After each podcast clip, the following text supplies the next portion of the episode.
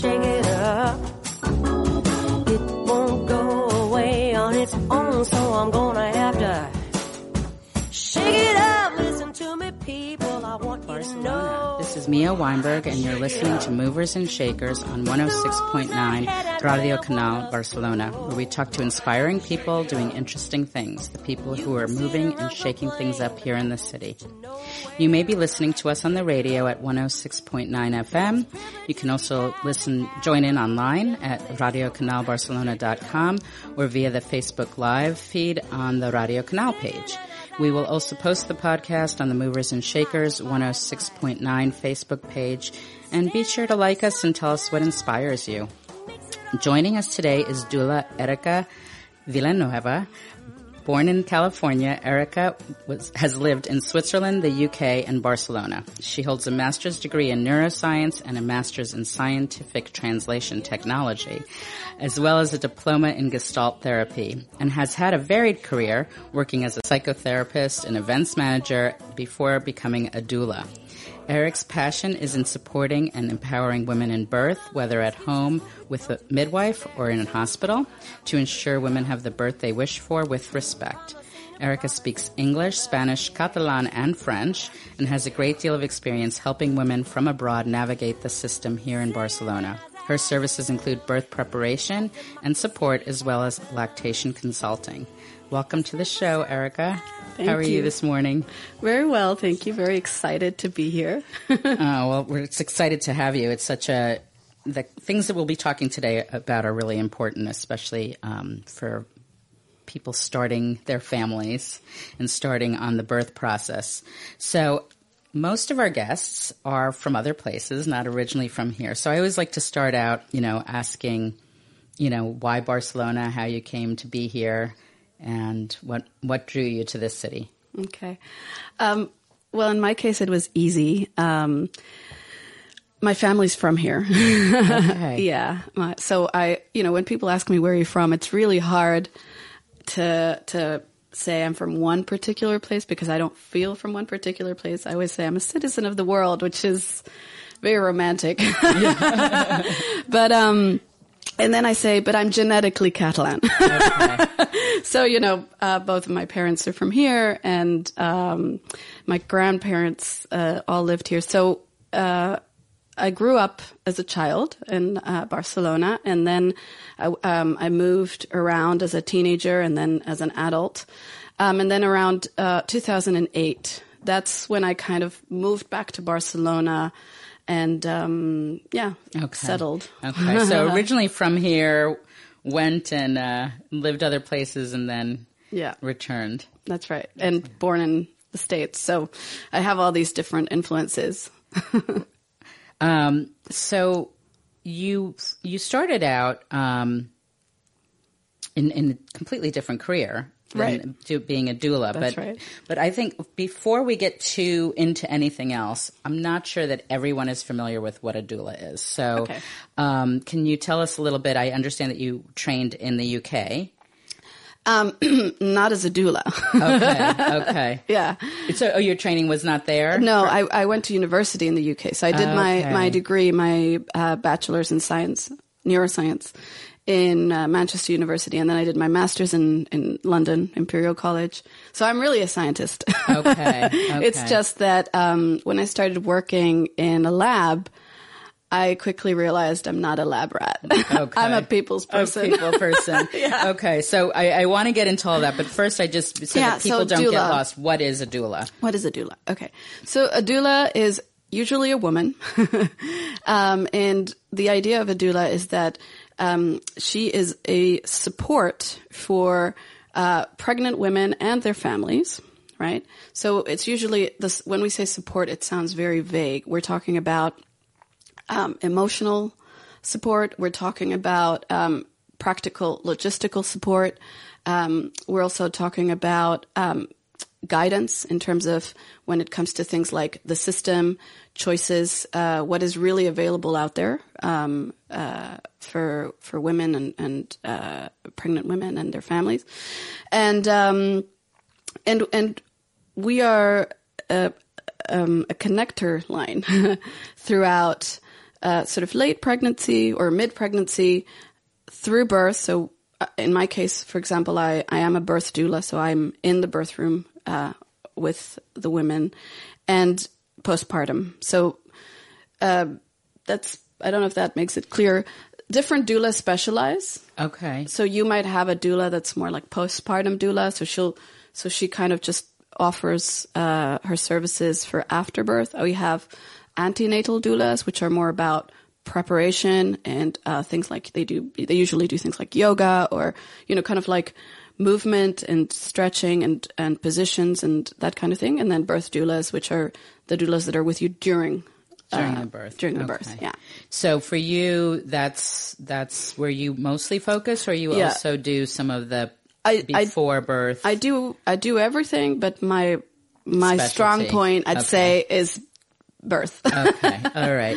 Yeah. So, um, so your career, you started out in the Right. sciences as Yeah. a scientist in a lab. Decided you were not a lab rat. So, uh, how did you get from there to now being, Being a a birth doula?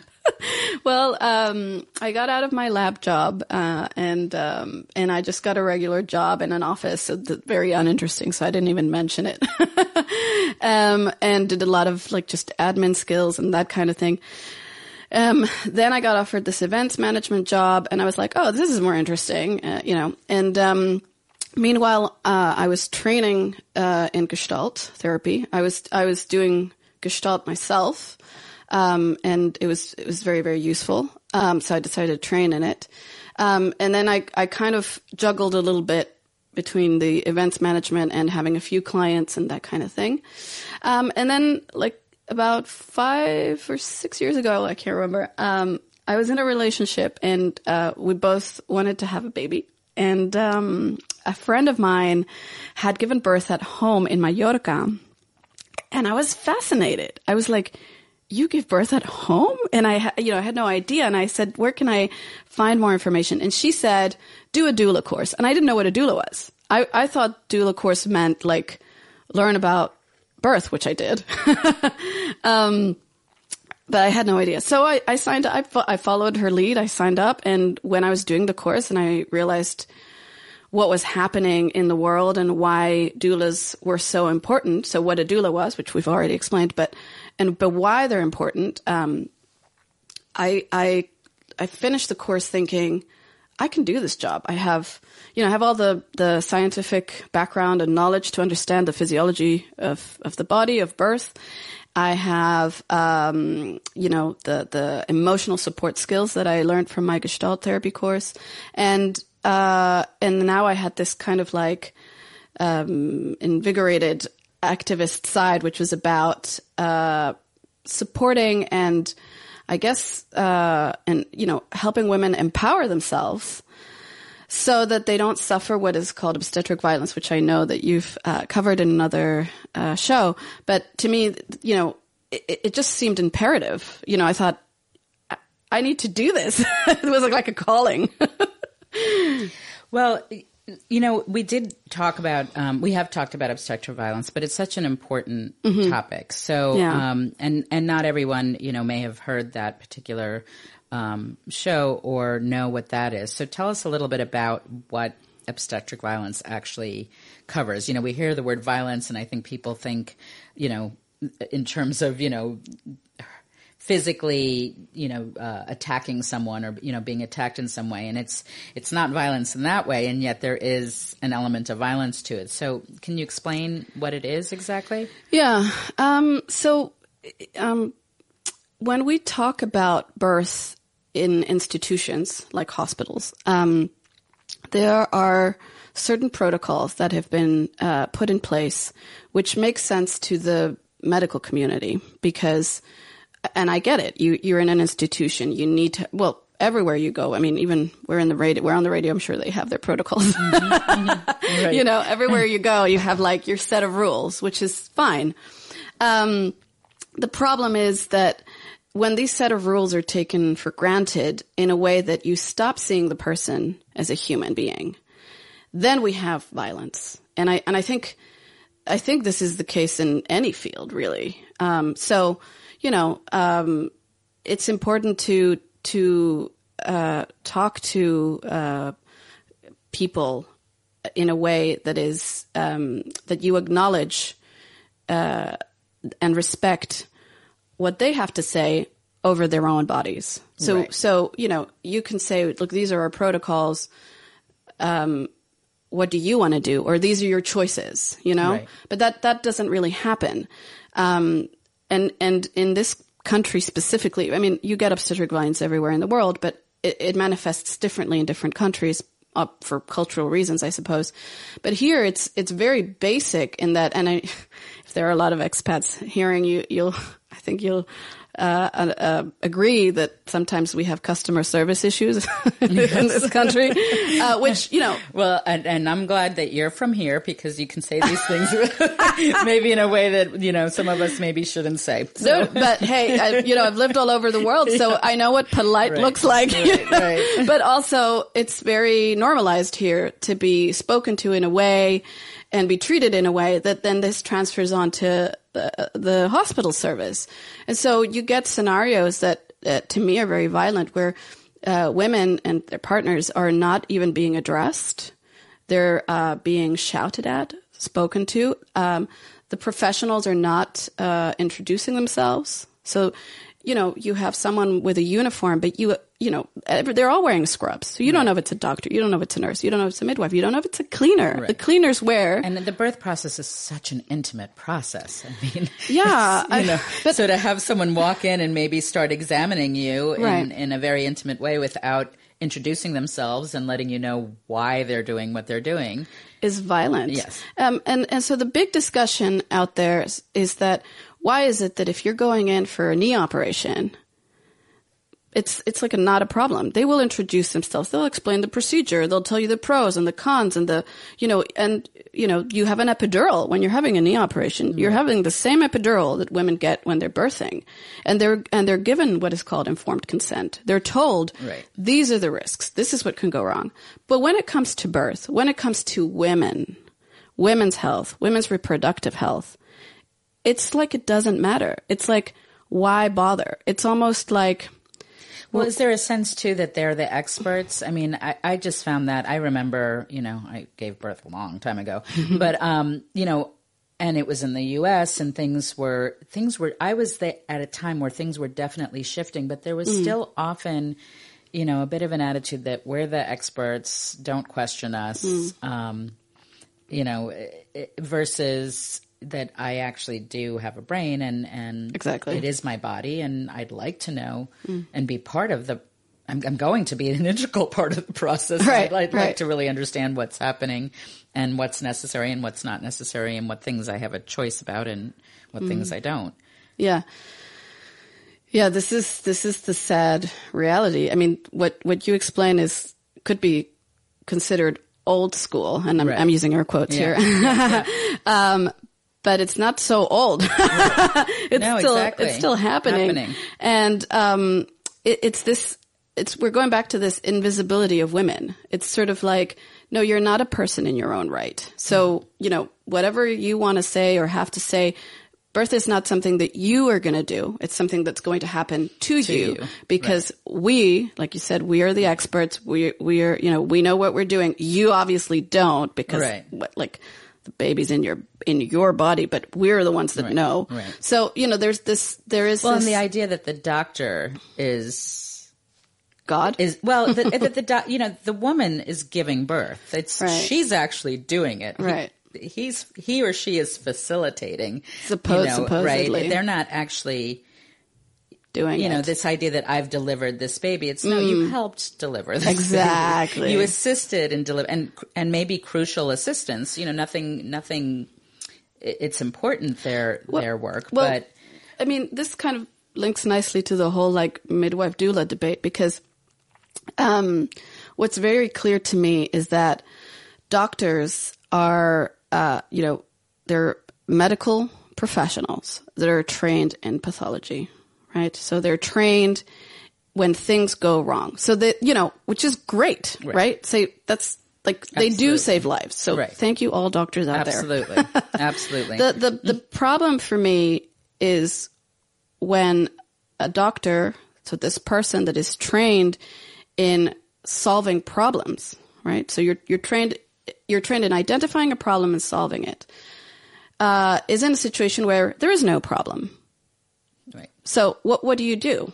You you so unfortunately they're not trained in no problem solving. Right. They're they're which, is fine. It's why you know why why would you? You're a doctor. You should save Right. lives. Right. But um, when there is no problem, then your your go to mechanism is uh, I'm going to do something. Right. And then you provoke a problem that then you have to solve, and then you're useful again. Right. So that's that's the main thing. Whereas midwives traditionally, and and you know, again, uh, the role of the midwife is very different in different countries, and and is is considered and viewed and respected differently. But uh, but um, you know, I'm just going to talk about historically. The midwife has always been the person that, like you said, assists in births, right? So uh, births a hundred years ago were in in its vast in their vast majority at home. And then around the 50s, it was switched to hospital because doctors, male, white men, doctors in white coats, decided that, um, you know, they wanted to have a say. Right. uh, but prior to that, um, you know, the midwife was the expert in So births were at home Right. with the midwife, who was usually, uh, probably almost always a woman. yeah, Um, and she would come, be called to the home. Mm-hmm. That's right. And would assist in Yeah. the delivery. Yeah, correct. And um, uh, you know, she she was the expert in what we call now normality. So, as in healthy women, Right. Right. And so, I in an ideal world, which some countries have adopted this philosophy, even though I don't know. So, the UK was one of the big countries that had this philosophy, where um, you had the doctors for pathology and you had the midwives for normality. Interesting. Now, post Brexit, things are changing okay. because the NHS is being sold to the American privatization system, which, you know, I mean, that's another debate. Yeah, that's yeah. for another day. But, uh, but, but that is having an influence because what happens in normality is that you don't need that many drugs because there aren't that many problems. So, you know, it's, it, Well, and we were doing, we've been doing this Well, we- forever. we wouldn't be here As otherwise. Every other mammal. Right, does, right, right. know? I mean, um, I mean, the the World Health Organization has great statistics because, you know, they take it from third world countries where there is very little healthcare, and in their statistics, it's something between fifteen to twenty percent of women actually need medical assistance, real life saving medical assistance. Wow. Yeah. That means that eighty percent of women Don't. yeah, are have normal normal births because there there is this historical fear, and I get this. I love this when when um, I get interviewed by couples, and you know, women women are obviously because they're the ones that are going to birth. They're usually uh, they read more, they're better prepared, you know, um, and then the dads are the ones that are kind of you know they don't they don't have enough information, and uh, women are like, yeah, I want a natural birth, and you know, and and, and the, the the husbands or the partners are, but why? Why would you want to do it? And da, da, da. But or sometimes when they want a home birth, sometimes the partners are against it. They're Right. they're terrified. Well, it's, it's scary. I mean, it, especially because we've been doing it in this certain model for a while, and we're told that it's dangerous. You know that you have Exactly. to you have to be in the hospital. and and also because we've been told that you know uh, a hundred or two hundred years ago, when women gave birth at home, babies would die.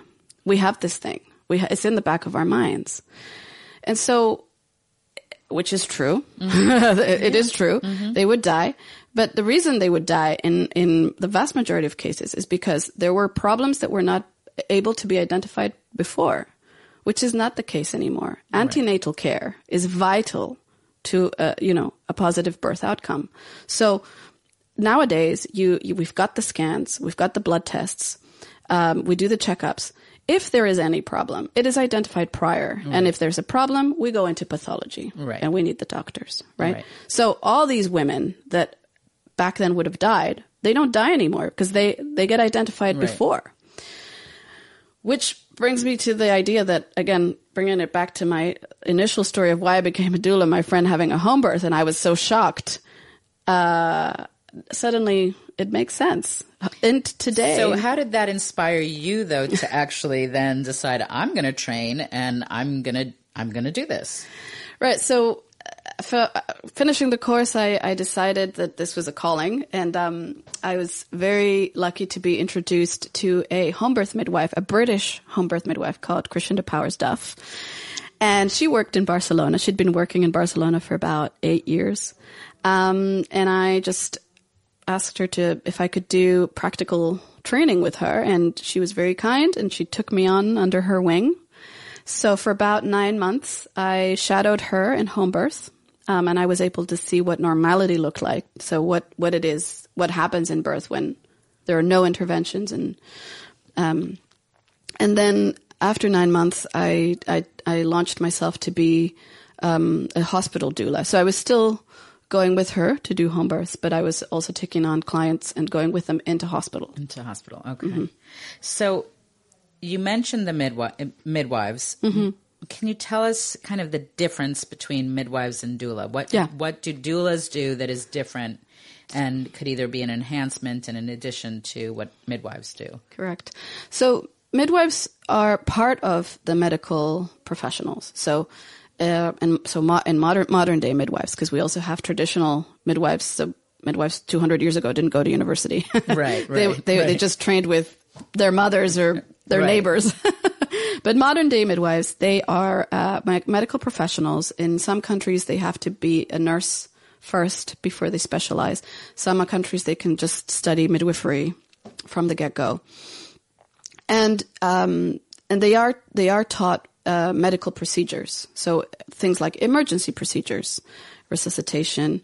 Um, they they just have to be able to perform all the tasks that you would um, if you needed to administer uh, some emergency drugs or Okay. uh, you know or or just do medical checkups. Okay. You know, so things like uh, a vaginal examination or um, listening to baby's heart rate or you know these are all medical procedures that should be done by medical professionals. Okay.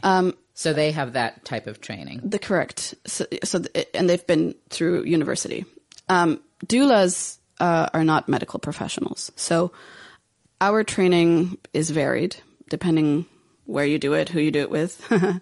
But it's more about the support than the medical um, uh, service right so it's it's more about uh, because let's not forget that uh, pregnancy and birth and postpartum is is a, is all about the hormones, and hormones are uh, the body's emotional messengers. Right, right. right. So so. Uh, when you're sad, you have a specific hormonal makeup. When you're happy, you have another hormonal makeup. And when you're laughing, you're producing Right, hormones. right. So, um, and I'm saying this, I'm, I'm making a point of saying this because I think in general we've taken away the importance of emotions and how it affects the physical body uh, slash illness and pathology and that kind of thing. So, um, so the doula is kind of, I mean, I guess the best way to describe it is like a birth coach. Okay. So it's it's this so so the so you have this person that you can see rec- in a recurrent way that is your support, your your kind of your emotional go to person Okay. who kind of is holding things together in case you feel that you need that pillar. Um, obviously, husbands have a very important role, but sometimes this is new for them. So you're also a pillar for them, and it's just a, a way of like bringing it all together. You know, So, do you help women like by explaining to them what their options are, helping them in making the decisions? You know, for example, whether it's a home birth or a hospital birth, whether they're going with a Correct. traditional obstetrician or whether they're going with a midwife. that's right. So Yeah. through all of that, and then because you're a birth doula, Mm-hmm. you would also be there during the delivery. Yep, correct. And so, tell us a little bit about what what you would what what you would how you would help um, in that situation, you know, when you're there at the delivery, whether it's at Right. home or in a hospital. So, uh, pro- usually, um, women hire me towards the middle of their pregnancy, mid-end pregnancy. So, so some choices they've already made. Some women haven't, and they kind of change course halfway. But um, so in this kind of birth coach idea, um, we've built throughout that whole time what is called a birth plan. Now, birth plan is not just for the hospital. The birth plan is also for us. It's it's a it's a map of A to B, and when we when we look at a map, you have different routes that you can take A to B, and it's about know we're all on the same page and we all know the routes, so that when the time comes and she goes into labor, if she wants to change route, we all know what we're doing. Right. Yeah. Okay. And so in birth, um, if it's a hospital birth, because home births are a little different, but in a hospital birth, um, it's just making sure, usually couples just want to make sure that we're on track. And so because it's an emotional process and it's a very intimate process and they want to be together, it's, it's good for them to have this third person who's neutral. It's, I'm not a relative. You know, I don't have an, inve- you know, you know Right. a, a vested interest either way, but I'm there to advocate and ensure that um, whatever choices they want are upheld. And if things have to change course, that they are well informed and that they're on board with whatever's happening.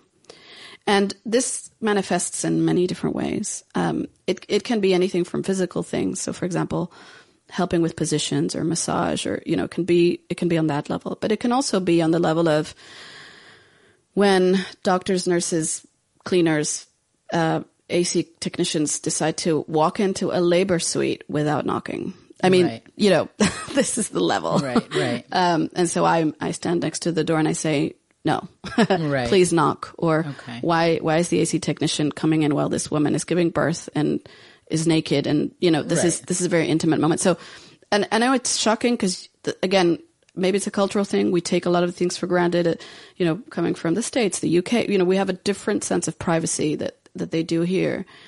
Um, and unfortunately, it, a lot of Spanish women just take it. They don't. They don't see the problem of someone just barging Well, I'm, in. I'm not sure that they're. You know, Yeah. I, I wonder if they. It's not that they don't see a problem, but it's just that they just assume it's the way it is, and that they don't really have A choice. another choice. Correct. You know, I think That's true. You know, and because the obstetric violence, it can be, you know, issues like that. It can be issues of certain procedures being done, or or you know, without even consulting and, Mm-hmm. and telling you. And as you said before, in any other procedure, you give informed consent, but sometimes in that moment, and I think because, especially if something is maybe seems to be not going quite as as planned, you know, and there's some concern, then there can also be the fear too. And so you just say, okay, you know, I just want a healthy baby. Do what you need to do. Mm-hmm. You know, so so you're there to kind of say, okay, this is the plan. Encourage, you know, encourage and and advocate for that plan to occur. Advocate to make sure that anything that's done that there. Why is this being done? Why is this necessary right now? Yeah, I mean, you know, when I'm, I'm saying it out loud, and it seems very basic, but it, and you know, for me, it's about respect. You know, just making sure that this woman, this family, is being respected. Right. Um, and and it sounds very basic, but we're not meeting basic criteria. right, right.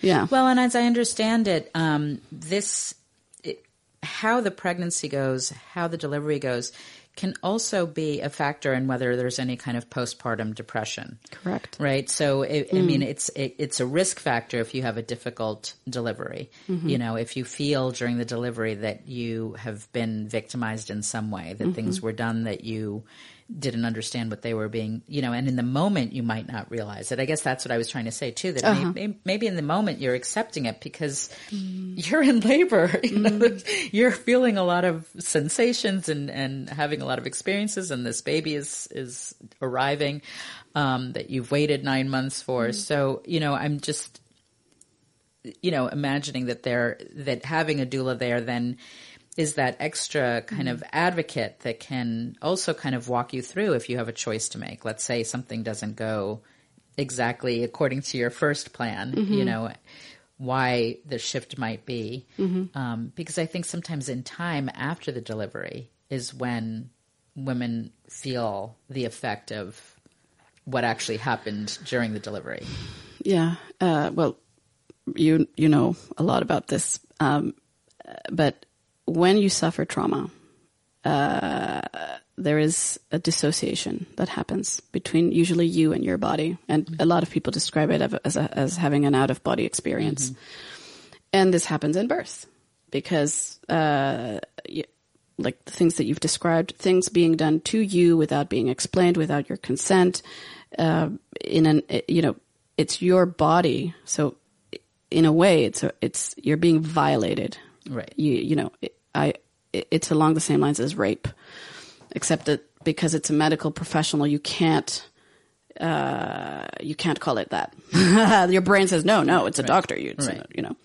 So, um, and the, the baby comes out in whichever uh, situation you've suffered the trauma and then like you said it takes days weeks or sometimes months before uh, that dissociation starts to sink in and and you realize that things are not okay Right. that you're that, that you're still riding off the trauma of the birth.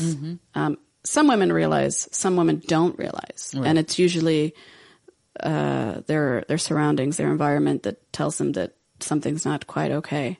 But uh, th- I mean, this has been studied. There's so many studies that uh, that relate birth trauma to postpartum depression. I mean, there is a direct correlation, um, empirical studies. So, uh, w- you know, that's the other part. Like, as a scientist, uh, you know, we have numbers, we have statistics, Right. and yet we're not Well, doing and if anything. we listen to women, I mean, I, I know, you know, my first, That's right. my first, uh, the birth of my first son, it, I had a very kind of traumatic emergency Mm-hmm. delivery that was, and it really, you know, I I didn't know back then. You Mm-hmm. know, it was after time that I realized, oh my gosh, I had it was a mild postpartum depression, but Yeah, that yeah. I had that. Still, you know, and right, I, right. I didn't understand why I wasn't feeling what I thought I should be feeling and struggling with, and you know, and and it, and I can completely link it to that. It's so obvious to me with a little Mm-hmm. time that that that's what happened, you know. Um, and then you know, for the second delivery, decided to stay home as you know. I still was having a hospital birth, Mm-hmm. but found a different type of doctor and stayed home as long as possible because I didn't want the interventions that I think this is what people don't realize is that once one intervention, it's uh, along the lines of what you mentioned before, starts, it, it often leads to another intervention, to another intervention. And then, be, and I, I think it's a big reason why the U.S. has such a high cesarean section rate because, um, you know, it just kind of spirals and then it's, it's almost, in trying to control it, it's almost not in control now. Um, if that makes sense. That's right. And I just, you know, I think back and thinking if I had someone like you, had a doula with me, would they have been able to just kind of slow it all down and address the fear that, that then I was feeling, you know, I could feel the doctor's fear. It was, you know, so then you're just kind of do whatever you have to do, Right, you know. Um, so, so when you're in a situation like that, wor- working with a couple, one of your roles would be to help explain you know maybe if there does have to be a change to their birth plan maybe if there mm-hmm. is a reason for a medical intervention you would also be not only advocating for them but making sure that they're understanding and being able to actually make a decision. Yeah, I mean, yeah, and like I said, because this is something that we've addressed beforehand.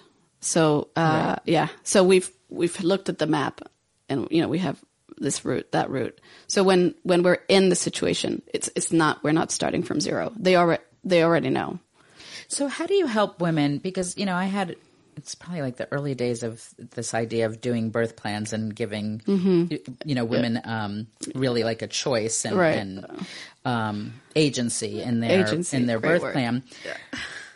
The thing is, what I wasn't prepared for is what if your plan doesn't go the plan. way you wanted it to go? and so it sounds like now, when I hear you talking about it, it sounds like you do kind of really prepare Mm-hmm. for the things that might not go as to plan, and how do you help women? So because I think that part of it too can the postpartum can be kind of a you know grief that it didn't go the way Mm-hmm. you know i was intending to have completely natural childbirth and i had an emergency c-section you know it was Mm. just so how how is what's a birth plan like and how do you help parents um, be realistic that what they want may they might not get exactly what they want so how do you kind of help them Mm-hmm. Yeah. create a birth plan that that allows for change So it's important to um, establish the idea that, uh, well, the future is unknown.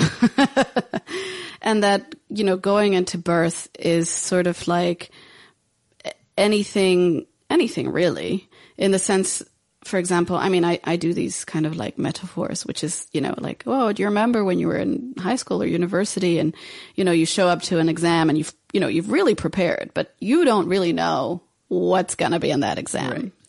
Or, uh, and sometimes it's not what you thought so- yeah, and sometimes it's the one subject you completely forgot about, Right, and, right. you know, and you have that frustration. I mean, that can happen. So we do we do address all these things, Okay. and also, um, you know, all the other metaphor is the especially for women that really want a natural birth. The, the famous metaphor is the one of the marathon, because um, th- so so first of all, we establish that anything can happen. Mm-hmm. So we need to keep an open mind. And then we also establish that um, we're running this race, and you you know you have to prepare. Right. So so it, you know um, just because anything can happen doesn't mean that you don't do anything. You still prepare for what you know for the outcome that you'd like. It's just a, it's just um, it's it's more about dealing with the frustration before it happens. okay so that if there is uh, um, an alternative outcome to the one that they wanted, it's okay because they they were part of the process. Right. Like you Okay. you said the word agency, which I love. They they were agents in their own process, Right. and so that's why it's okay. Trauma happens when you're not an agent in your own process. Right. So yeah. So it's so by having you know kind of a realistic sense, they can create a birth plan that allows for adaptation and change, Of course. as may be needed. Yes. I yeah. So and so birthing at home versus Yes. in a hospital. Dun dun. um, I, it sounds like you have been there in both situations. yeah. What would be what would be benefits of one versus the other? What why is it important to allow people to have the choice to do course. to do that um, versus kind of saying it has to be done in a hospital? So the first thing I want to say about uh, home birth is that um, home birth is for healthy women only, for what what is called normality. Um, if women have any other condition, then they sh- they need to be in a hospital. So that's the first disclaimer. um, because of what we've talked about before. Um, then, if we're in a situation where a woman is completely healthy and uh, the position of the, the positioning of the baby is adequate, so uh, I mean, this is a whole other very technical debate, but positioning of uh, so we're talking about the pregnancy of one baby, right, right. yeah, because twins have many complications and they should be In dealt with in hospital, right? Yeah, but you know, pregnancy of one baby, positioning, um, so that's key. Yeah, having having positions that are considered normal. Um, they can opt for a home birth, and then so if we have that situation, um, a home birth, well, it's in your home, so you're very comfortable. You know, you know your stuff, and also there's nobody bothering you. Usually, you're assisted by midwives, right? So. Uh, you you do have medical professionals that are trained in emergencies if there happens to be one, which statistics show that home birth is safer than hospital birth for that reason, um, because there's less interventions. But you never know. But so so uh, you know, you you're assisted by midwives. Usually, these home birth midwives are trained to do nothing in the sense of letting the woman labor at her own pace, at her own rhythm, and there's just no rush. You just give birth in your own space at your own time with whomever you want there. You know. Um, obviously, there's there you know there's yeah there it, it's natural so there the pain relief is all uh, natural pain relief. So hot water or or a water birth or um, applying uh, heat or massage or pressure points that kind of thing. Or some people have an acupuncturist at their home birth and they get acupuncture during labor which is pretty cool. Um, so you, you could do all this stuff just no no medication. And um, and that's that's pretty much it. It's So, in, In your own terms. in in that situ in that scenario versus the hospital scenario, how does your role change as a doula?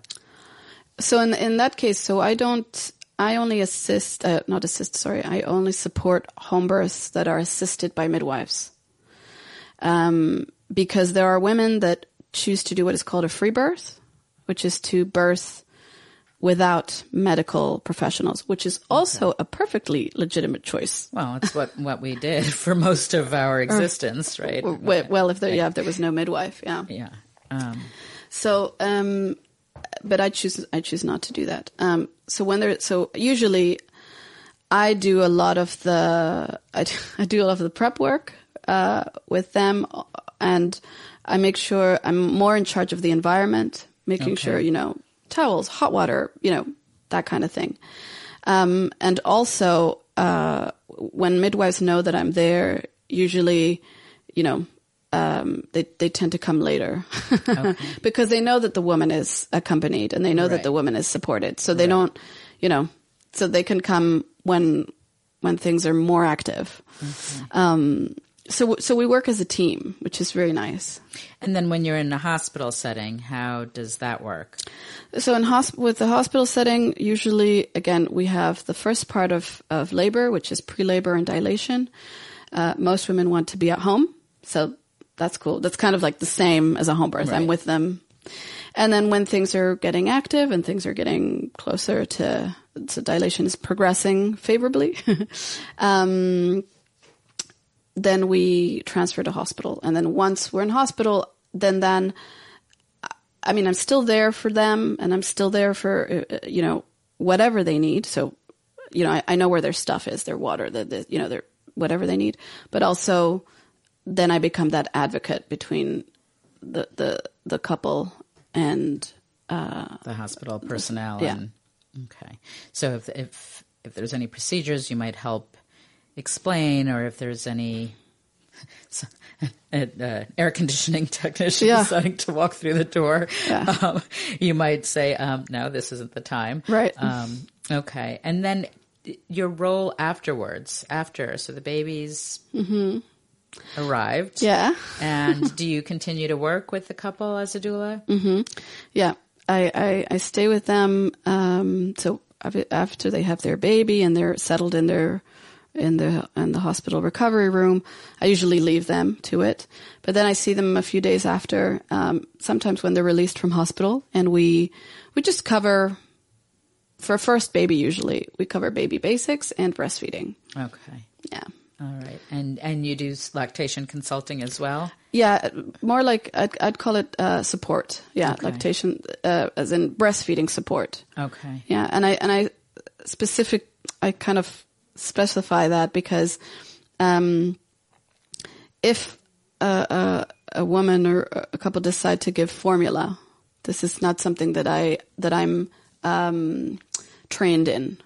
So um, and re- which require would require, in my opinion, a medical uh, the, a midwife or a doctor or a pediatrician Okay. um, to to be able to supervise that. okay. So yeah. you you're more consulting on the actual active breastfeeding, Breastfeeding, correct. Tips, you know, for how to make it go easier, Mm-hmm. you know. Um, Well, and again, the the whole well, I, don't- I don't know your experience, but usually, um, even births where things have gone really well, or you know, uh, or ha- the p- women have had a very gentle birth, and then breastfeeding is when they're very much confronted with a lot of their issues, emotional issues. So sometimes they have problems with breastfeeding, but it's not the breastfeeding itself. Right. It's their it, it's their emotions, and it's uh, it's what breastfeeding uh, awakens in them.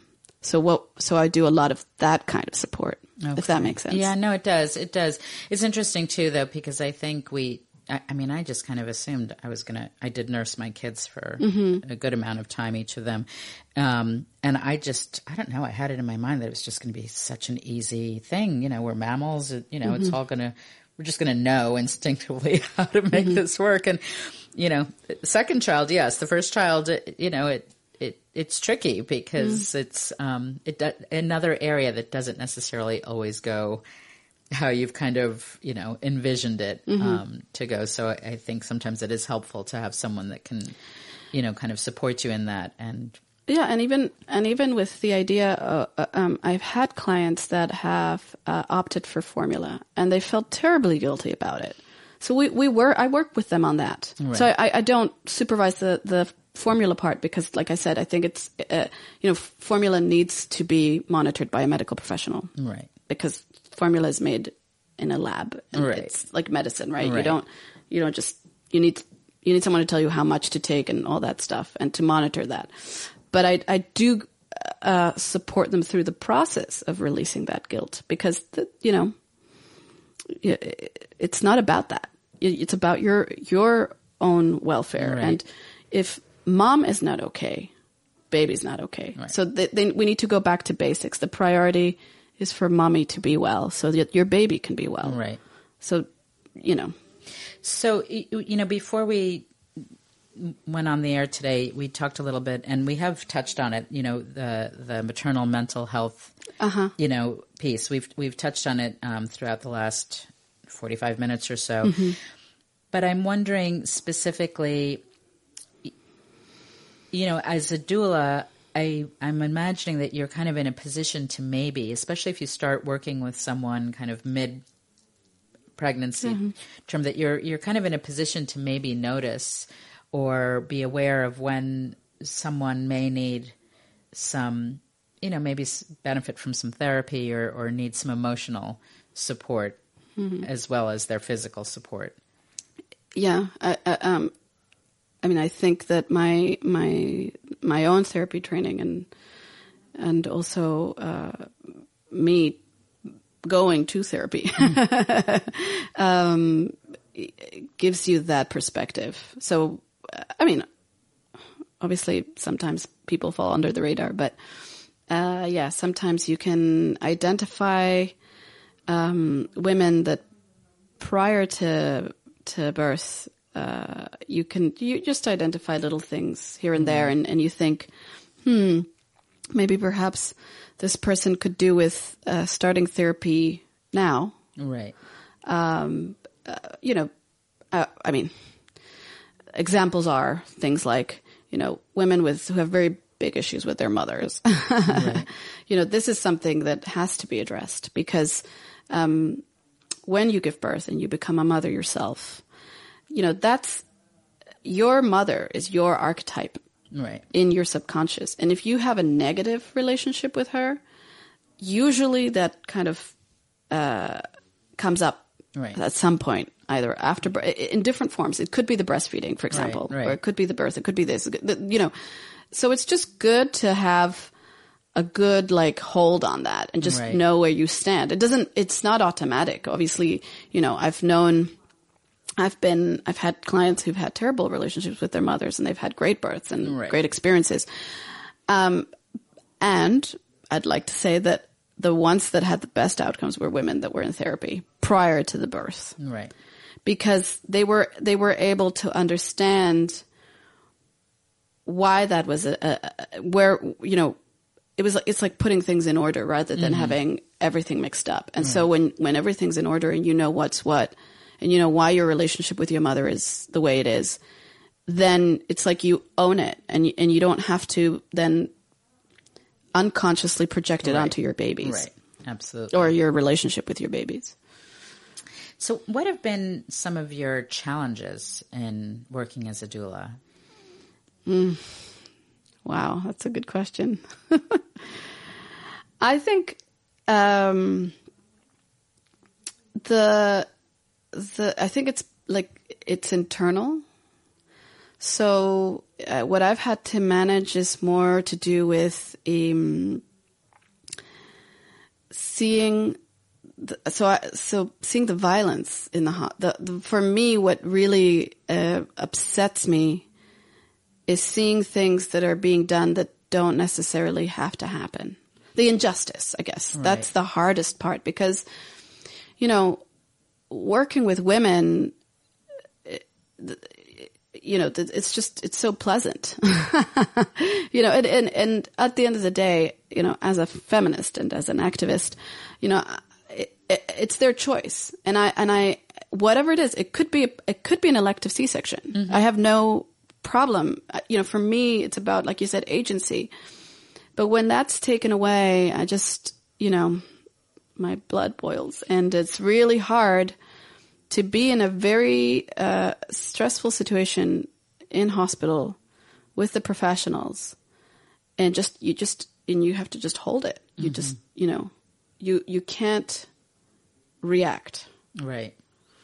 so i think for me that's the hardest part um, And is it is it challenging to advocate for them in those situations? I mean, do you ever find that doctors kind of don't are dismissive of you and your role, or are they more likely having you there to be maybe a bit more respectful and a bit more thoughtful as to make sure that things are explained well and that that people are given choice and you know I mean, often if a doctor is telling you you really need something, people are often going to go with that choice, but but at least to understand why it's necessary. You know, um, do you find that the doctors are respectful of your position, or are, or is it a mix? Maybe.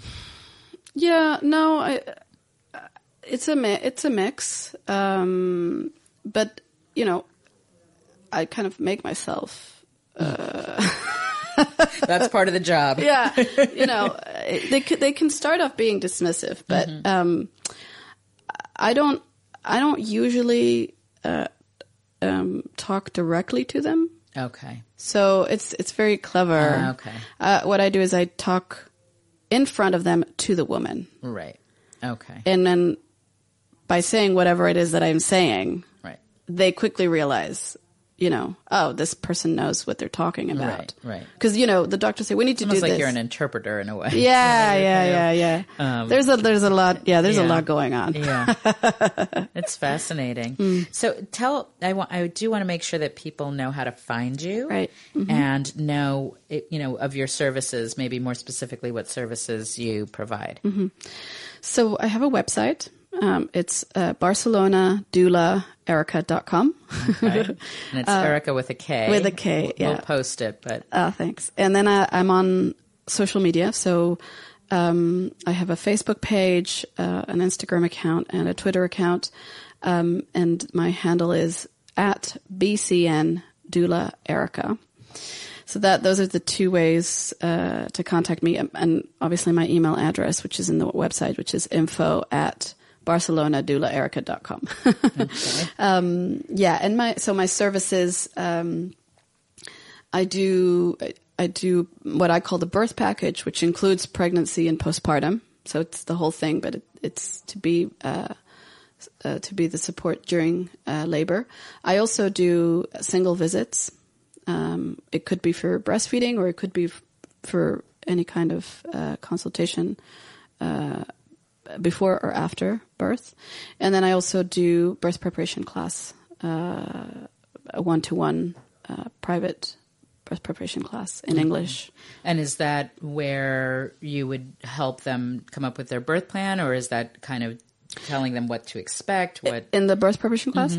We cover so what I cover is the physiology of birth, okay? um, medical interventions in this country because again, every country is different, and uh, also the physiology of the baby when it's born to know what's normal, what's not normal, what to expect, and uh, we touch upon breastfeeding, and then usually at the end of if someone hires me just for the class, then I usually uh, we do we do put together a birth plan. But if it's if it's someone who's hired me for for the long run, then we do that later because Okay. I give them time to digest all the Right. information. Yeah. Okay. Well, it's been so great having you and talking about all of this today. Um, there's, you know, when I talk about the obstetric violence and, you know, maternal mental health, I mean, th- those, we could talk for hours on, on that. so we'll have to have you on again to um, talk more specifically about those issues. Um, as always, I've asked our guest, in this case you, Erika, to choose a song to end the show. Tell us what you've chosen. So uh, it's a song called "Mami" by La Mala Rodriguez. She's an urban kind of uh, female rapper, feminist, and uh, she wrote the song to her mother, which I thought was very beautiful, and it just talks about how much, even now as an adult, how much she needs her. So it's just how important it, how important mothers are. Well, great. Thank you. Thank you for Thank you. joining us. Till next week. Me asomo al pasillo sin hacer ruido cuando te escucho.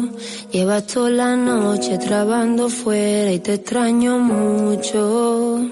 Sé que andas cansada y no puedes más, pero me hace falta sentir tu piel cerca de mí nada más, que hay una y tú eres la mía. Mami. Puedes oírme, mami. Te echo de menos, mami. Yo solo quiero que estés aquí, mami. Quiero verte. Me acordé de ti cuando me caí, pero siempre lucho por estar en pie, aunque no estés tú y me duela mucho. Yo quiero jugar, hacerte reír, que tú me eches cuenta. Lo mejor mañana puede que estés aquí pa' cuando yo grite. Mami, no, no te, no te, no te vayas y me deja aquí, mami. Tú eres tan fuerte, mami. Ay, qué pena más grande siento aquí en mi corazón, mami. Ven que quiero verte. Ya no queda mucho, ya me queda menos, ya no queda nada, ya lo tengo todo. Vale cuánto es, sí me gusta, pero como gano poco, gasto menos y rezo. En esta vida nadie te enseña a perder. Todo se basa en ganar y en correr, en cobrar y en tener, en pagar y en deber. Y de esta cuerda floja no te puedes caer. Juega hasta encontrar la manera de llegar a la otra orilla donde nacimos estrellas.